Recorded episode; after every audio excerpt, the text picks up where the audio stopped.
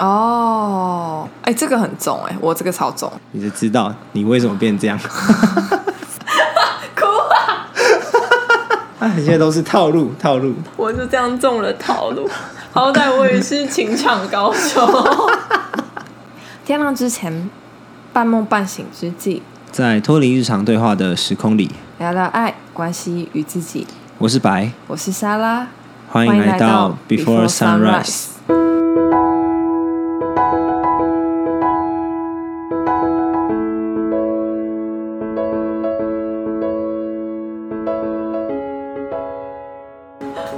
欢迎大家来到我们的 EP 五。上一次我上集播出之后，然后我妈就说：“哎、我我妈就拿 Messenger 就用 Messenger 密我说：‘哎、e p 四好听哦。’这样子，我直接我干，然后我妈都会听哦，这样子。哎、你妈是真的每一集都听吗？我不知道啊，她感觉是因为她我我问她说为什么 EP 四比较好听，然后她说前面 EP 二跟 EP 三就是她觉得听起来就是呃心情会不是很好，嗯然后 EP 是感觉有一些正能量这样子，嗯那、感觉听起来啊、呃不错这样。然后我有个前同事也有密我，他就说他觉得呃白跟 Sarah 这一集状态都很好，所以他觉得听起来很舒服这样。嗯然后就觉得哇，原来聊的内容就是虽然是比较轻松，然后对我们来说也负担比较小，但对于听众来讲，没想到。呃，其实大家听起来可能比较舒服，或者是比较好下咽。我在想是，你妈如果每一集都听，那你妈知道你是渣男吗？对我，我今天发现实动态跟大家讲说，我妈有听 podcast，我就有一个朋友马上问我说：“所以你妈知道你是渣男吗？”我真的还没想过这个问题。这个人到底在想什么？怎么会才才会提这个问题？这样子，对。但我后来想一想，应该我妈应该知道吧？但我好想知道你妈在听的时候心情是什么。可能有一点复杂吧，就是觉得说希望儿子没有做坏事这样，嗯，然后听起来啊、这个节目内容又还算是蛮那叫什么谦逊跟温厚的，嗯，对，但是嗯、这个语调虽然是谦逊温厚，但实际上里面的内容又有点不入流或是毁三观这样，嗯，那在这种冲突之下，他可能觉得相信语调好了，对。我听到你妈说每一集都会听的时候，我想说，那我下次遇到你妈要怎么办？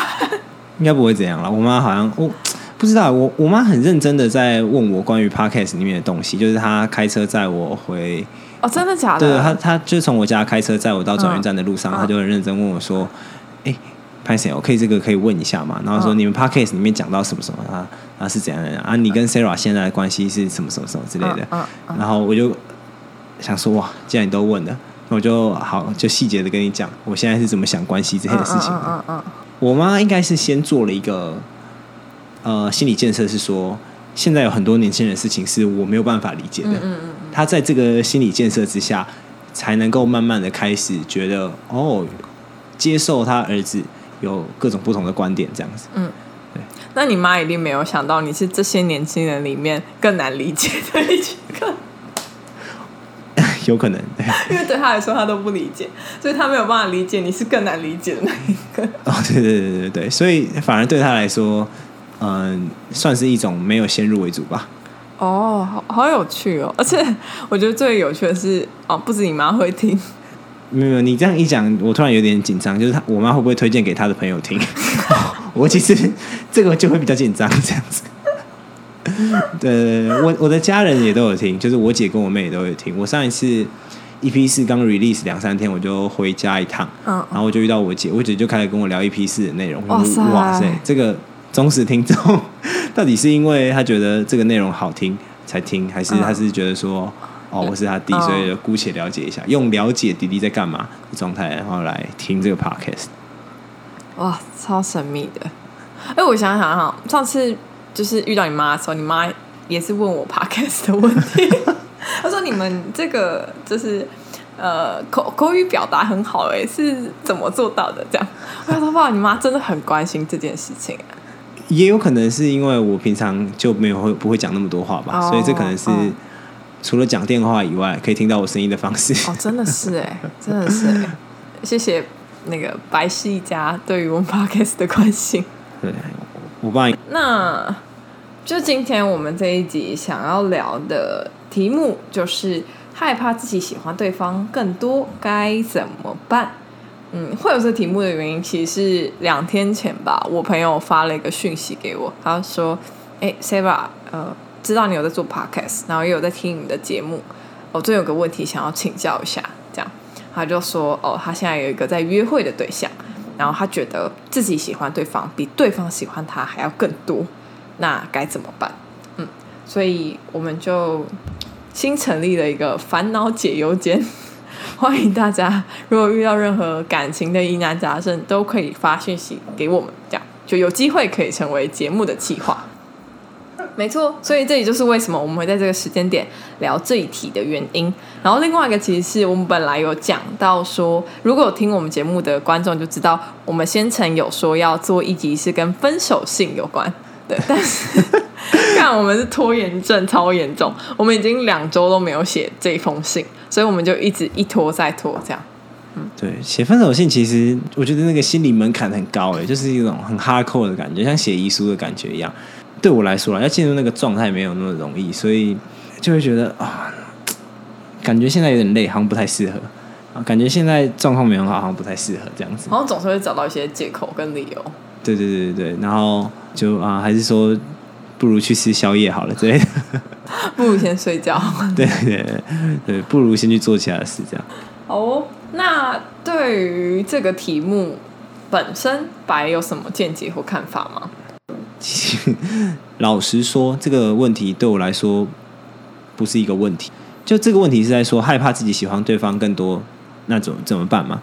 但对我来说没有怎么办，因为我喜欢对方，其实不关对方的事。这样子，我喜欢对方的时候，我其实脑中在想事情，可能更多的是我喜欢喜欢对方的自己的这个样子。因为我觉得这种。喜欢对方的自己呢，是一种很浪漫跟呃很酷的样子。嗯，在这个追求的过程中，我可能会做一些浪漫或者有趣，然后或者是值得被拿来一说再说的故事。那这个过追求的过程本身就是让我觉得很有趣的享受。所以对我来说，我喜欢对方更多，并不会造成我太大的困扰，因为对方喜不喜欢我不重要，重点是我喜欢我喜欢对方的样子。嗯，所以对对我来说，这个问题好像不是一个问题，这样。所以最后，如果对方没有回应你对他的喜欢，你也不会感到失望吗？呃，我觉得比较不会，因为对我来说，如果跟对方在一起是一个结果的话，然后我喜欢对方，跟我在追求对方是一个过程，对我来说，好像我把整个事情的关注焦点都放在这整个过程当中。在过程中，我觉得我有帅到，然后我有留下好看、好听的故事，然后觉得让我未来看到这些过程中的自己的时候，会觉得哎，蛮好笑，这样，然后蛮有趣的。我就觉得这样是我赚，这样的，就是一种很中二的方法来超越这个问题，这样子。这一题的解法一：超越中二法。对对对对对。好，我觉得你因为你你的状况比较特别，就他比较不是凡人的思想。那 我觉得这个这个转念就一念之间而已，就是享受喜欢对方的过程，跟呃喜欢在追求对方的自己，就这个就是一念之转而已啊。在这个一念之转过程中，你就会欣赏自己很多事情。我觉得这是可以尝试的切角，但还是很难完全撇除掉这种害怕对方没有办法如你预期回应的恐惧，或是。你对对方的这些情愫堆叠起来的感受或情绪，我觉得还是很难直接 cover 掉，就是还是会存在啊。嗯，所以，所以我我自己也在想，是因为会问说会有这个问题，害怕自己喜欢对方更多该怎么办？其实就在于会有期待，你希望对方可以如你预期的，也同等的喜欢你，或是对于你。对他的喜欢，所以我们现在是直接跳过我的解决方案，这样吗？就没有继续讨论，就是这是一个，反正就是啊，反正大家也听不懂，或者大家也不会有什么共鸣的，没有没有。好，我们就先 啊 skip 掉这个超越问题的方法，我们来直接解决问题。我们来看一下这个问题的症结点是什么。然后刚刚 Sarah 是说，应该是因为在关系当中，你会期待对方如你爱他一样爱你。嗯，但是你不确定他会不会这么爱你，尤其是你又观察到他可能没有那么喜欢你的时候，嗯，这些迹象会让你觉得不安心，然后会有一些焦虑跟不安全感。嗯，好，此时此刻我们就先指认他，承认他这个状况确实存在，那要怎么办？哎，我自己这边是有提出了两个方法，嗯，嗯这也是我回应我朋友的方式。然后这两个方法分别是，呃，跟恐惧设定以及转念练习有关。嗯，恐惧设定的话，哎，其实之前有跟白聊过类似的话题，嗯，是你去指认出你的恐惧，然后直视你的恐惧，进而让你可以超越那个恐惧。我觉得白可以分享一下具体的做法。我觉得很简单的讲，就是你对一件不确定的事情会有恐惧，是因为它是不确定的事情，而不是因为它真的会很糟。这样子，嗯就通常你把这个很糟糕的事情指认出来之后，然后呢，再问你说，如果这么最糟糕的情况发生了会怎么样的话，你就觉得哦，大不了就是这个样子，你就突然可以接受了。我举一个例子来说，就是我之前在工作上遇到一些呃让我比较有压力跟紧张的时刻，然后呢，我的主管就跟我讲说，好，那假设你最后真真的都把这些事情搞砸了，那最差最差的状况会怎么样？这样。然后我说，哦，最差的状况就是我被公司 fire 掉，或是试用期没过这样。我自己讲出来的时候，我就觉得，哦，那也不过就这样子而已，我又不是没有办法自己生存这样子，我去其他地方找工作就好了。当这个恐惧被指认出来之后，就可以抓着这个恐惧，然后到你面前直问你自己说：这个东西我真的没有办法接受它吗？不过就是离职，不过就是被 fire 掉而已。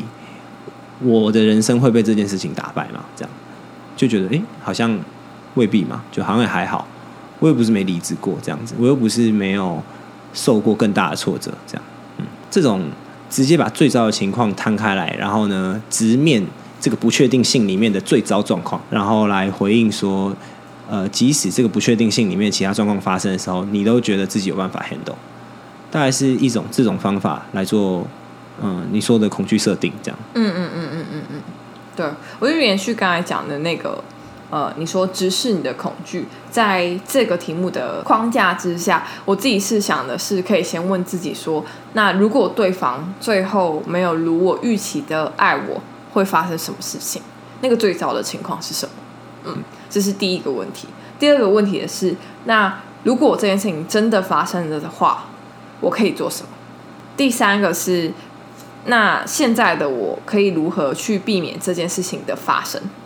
我就举我自己的经验或例子来说，是呃，我先试想了一下，我上一次有类似的情境，就是我喜欢对方比对方喜欢我还要多的这个感受。如果对方没有如我预期的爱我，会发生什么事情呢？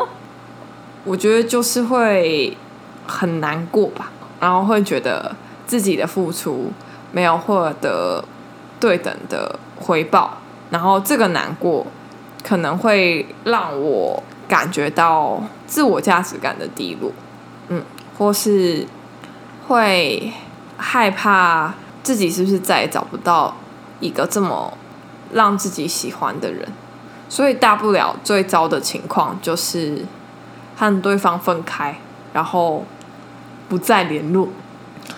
听起来蛮糟的，我看你后面怎么挽回。哎、不是吧？那、我就说最糟的情况就是这个啊。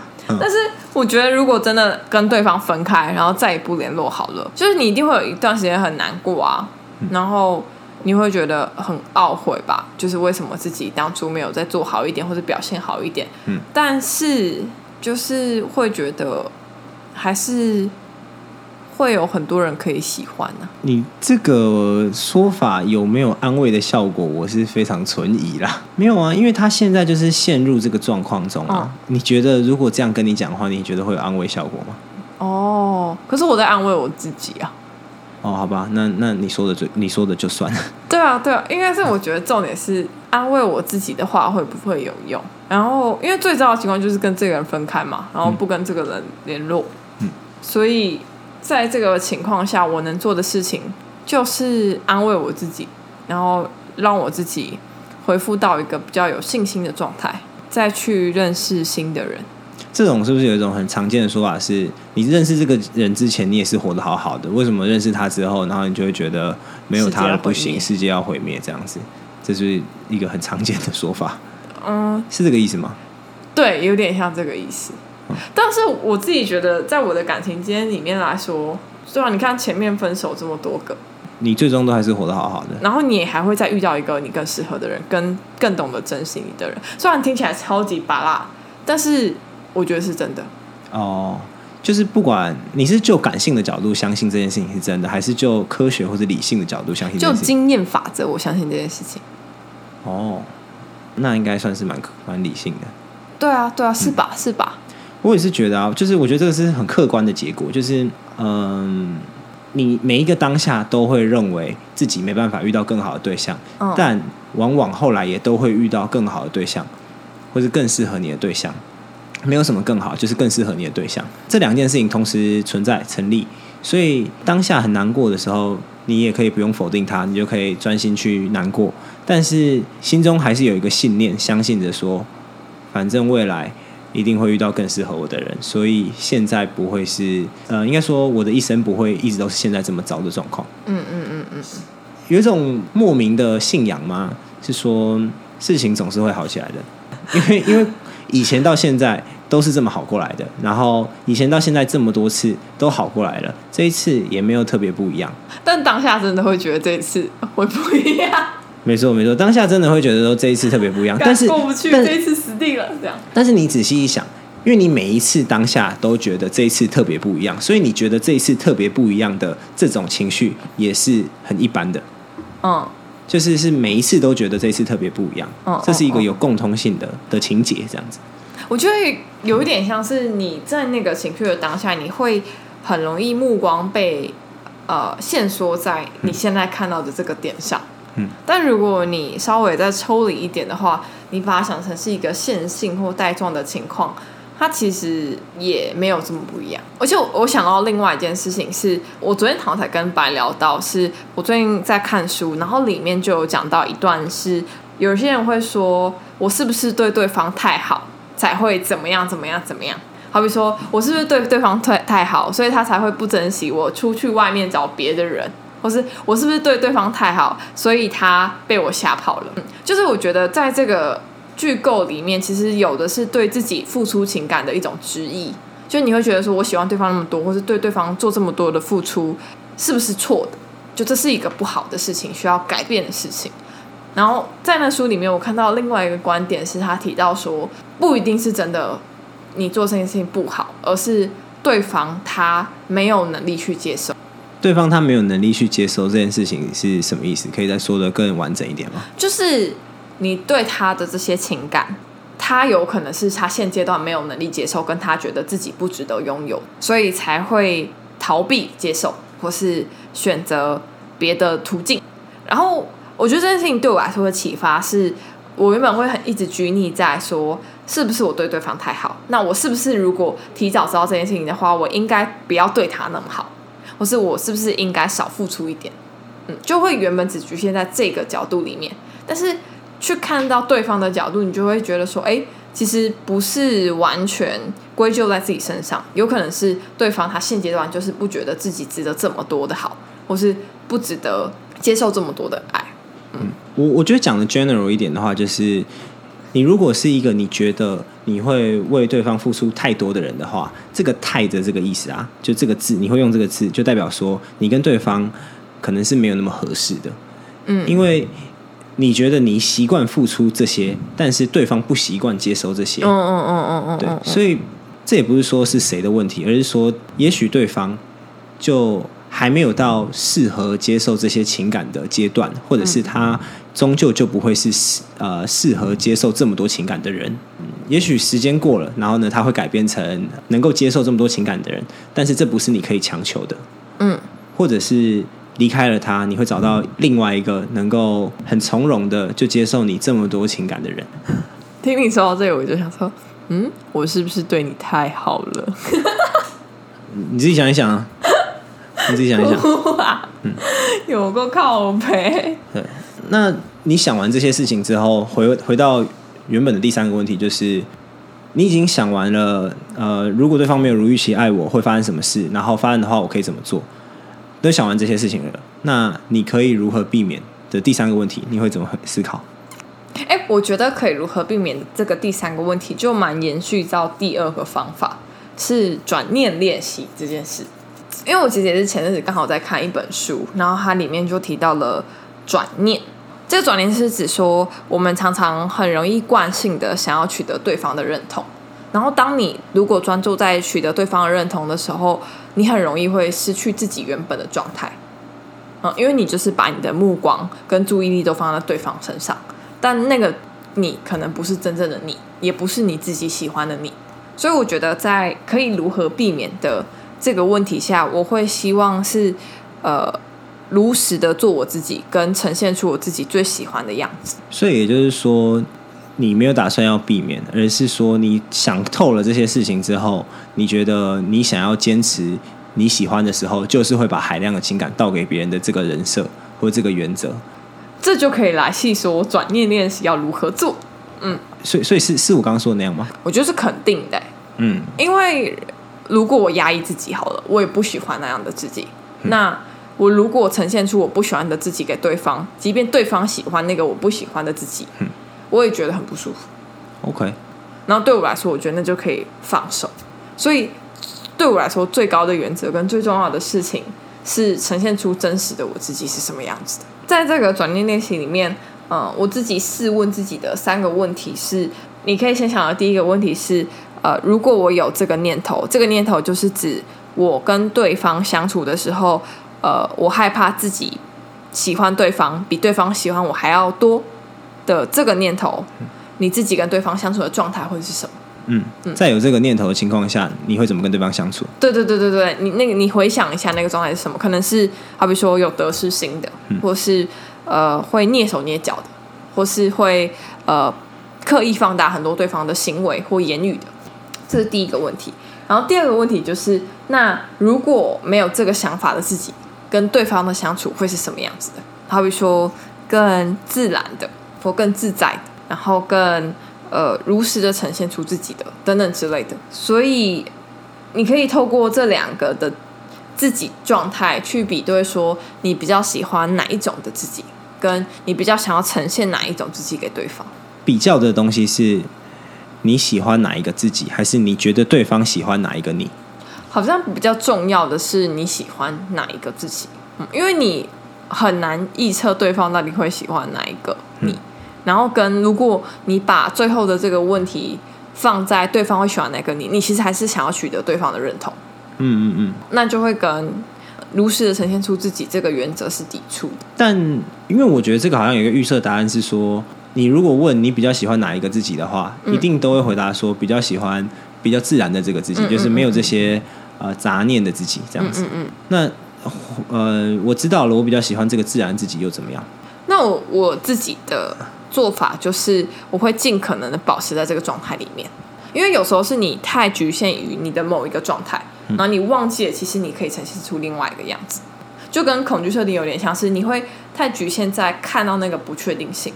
而，忘记其实你自己有一个可以决定的空间。我觉得这边好像可以回到超越中二法一下，因为如果是从超越问题的这个角度来来呃回应，我比较喜欢哪一个自己的话，我可能是比较喜欢那个积极盈盈的自己，而不是比较喜欢自然的自己。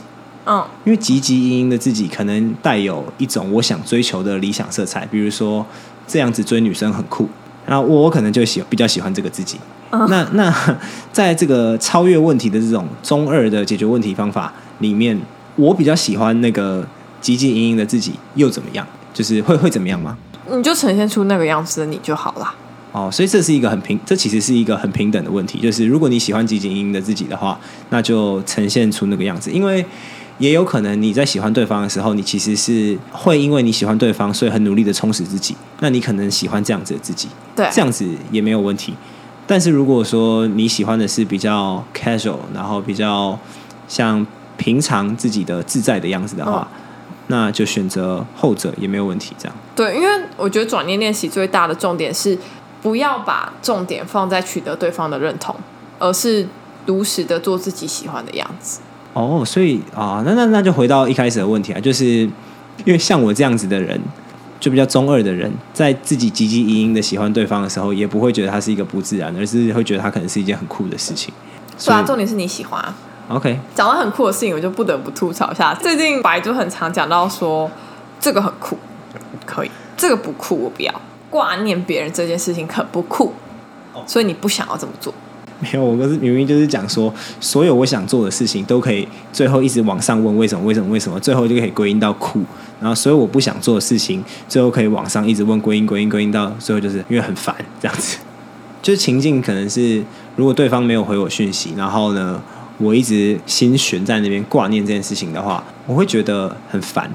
即便我可能有点喜欢对方，或是呃可能蛮喜欢对方的，我会因为我不喜欢我自己这个很烦的样子，我就不想要挂念这件事情。再击败一点，就是这个人让我很讨厌我自己，这个人很不好，Am I？不是？你懂吗？对，就是这样子。然后我就默默的在后面跟他说，挂念另外一个人超酷的，不要催挂眠，念另外一个人酷毙了，这是一种洗脑。对，很酷吧？超酷的。所以你要总结一下解法二吗？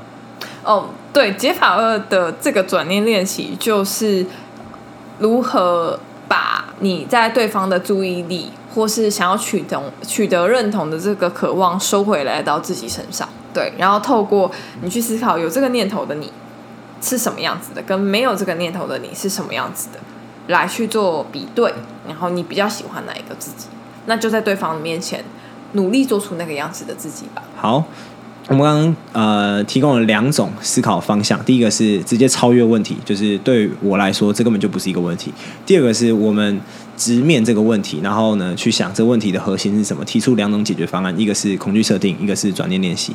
然后那第三个怕我觉得我们可以直接来纠缠这个问题，所以我们就给定喜欢对方更多会造成忧虑这件事情是既存的事实，然后我们希望的状况就是对方也要喜欢我们，跟我喜欢对方一样多，这个就是给定的问题了。那我们要怎么样在这个问题之下跟这个问题纠缠，然后呢找出我们的解决方案？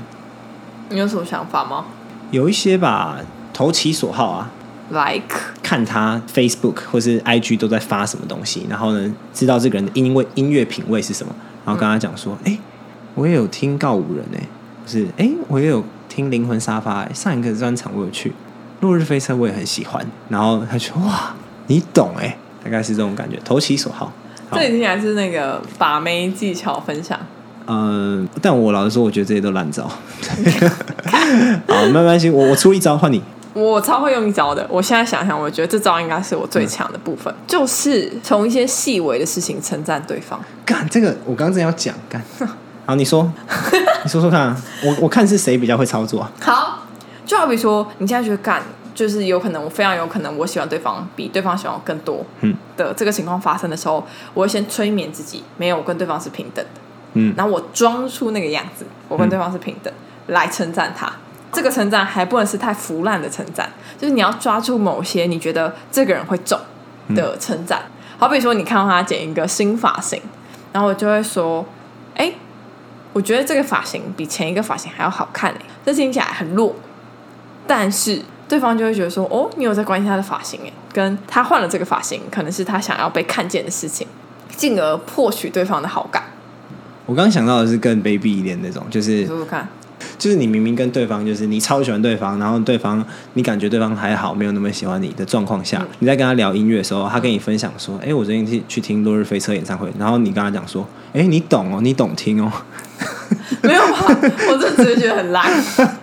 没有啊，就是我假装我是一个平等或是高于你的角色，然后跟你讲说，哎、你懂我哦，你你也你也懂跟我一样的东西，对，假装自己在这个超级高的位置这样子，其实心里就是觉得哇，很想贴上去这样子。我觉得你这个听起来哦，真的比较逊一点。没有，但我说的呃出其不意的这种精巧赞美，不是不是这样，就我通常是在一些预期之外，但是情理之中的地方，嗯，对对方做出感谢，这样子。哦，对，哎、这个很重哎、我这个超重。你就知道你为什么变这样。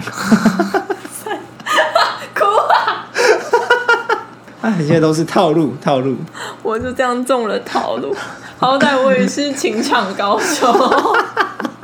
哎、不要小看我，我以前都会被异性友人咨询的，我好像不会。就会说，哎、这要怎么回？这要怎么回？快你救我，救我！这样，然后就说你就回他这样这样这样这样这样，然后他就在五分钟说，看中了。中屁啊！